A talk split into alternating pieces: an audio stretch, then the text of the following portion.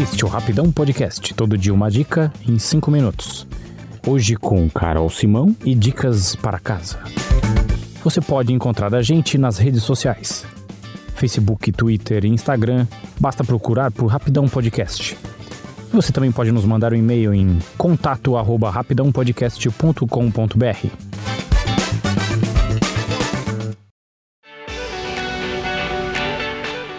No episódio 326, aqui no Rapidão, a Verônica falou sobre alguns cuidados pessoais que ela tem para tornar mais leve esse período em que estamos vivendo. Uma das dicas foi sobre como os banhos a ajudam a despertar no início do dia e relaxar no fim dele. Aí, hoje eu trouxe um assunto que quando eu falei no meu Instagram contando que eu parecia normal, mas tomava banho à noite, no escuro, recebi uma chuva de mensagens de uma parte surpreendente dizendo que também é adepto dessa prática e uma grande parte dizendo o quê? Bom, deixa eu me explicar. Eu amo tomar banho no escuro e, embora não seja comum a grande maioria, é um hábito que me trouxe muitos benefícios e por isso compartilho minha experiência para que mais e mais pessoas possam sentir as vantagens dessa prática também.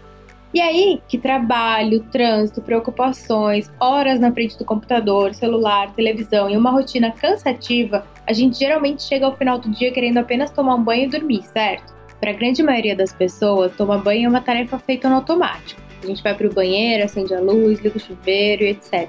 Aí, procurando sobre o assunto, vi que pouco se fala dessa prática que faz parte do meu dia a dia há tanto tempo e que é tão necessária em dias cansativos e tão merecida nos outros.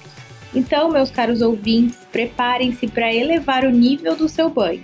E você nem precisa de uma banheira com hidromassagem para isso virou meio que meu ritual, e ainda mais desde que começou essa história de quarentena, aos poucos eu fui incorporando mais itens e já posso chamar esse meu momento de spa em casa. Mas calma, não é para sair apagando todas as luzes e ficar sem saber onde está seu shampoo. No início, você pode deixar a porta entreaberta e acender a luz do quarto ou corredor. Ou, dependendo de como for sua vizinhança e a claridade da rua, tente apagar a luz e ver como fica a claridade dentro do box.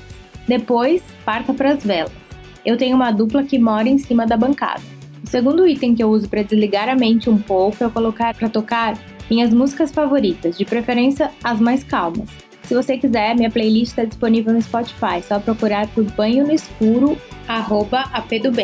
Outra dica que não é essencial, mas que é um plus, é colocar um maço de eucaliptus preso no chuveiro ou em um cachepô sobre a pia. O vapor do banho faz ele soltar um perfume que, na minha opinião, é revigorante. São tantos benefícios, principalmente para quem tem dificuldade em ter um tempo para cuidar do seu bem-estar e também, pasmem, Alguns oftalmologistas ainda dizem que contribui com a nossa saúde visual, pois acalmam os olhos enquanto o corpo relaxa, principalmente de quem fica muito tempo em frente às telas, como é o meu caso.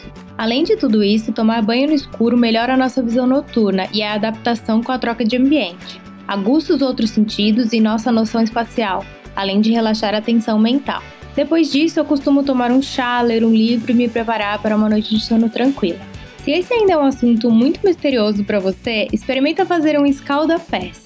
Em um balde com água quentinha, pingue umas gotas de óleos essenciais, coloque alguma erva aromática ou pétalas de uma flor que você curta. E aproveite o momento para abstrair, ver sua série favorita, ler um pouco, ouvir músicas ou o nosso podcast.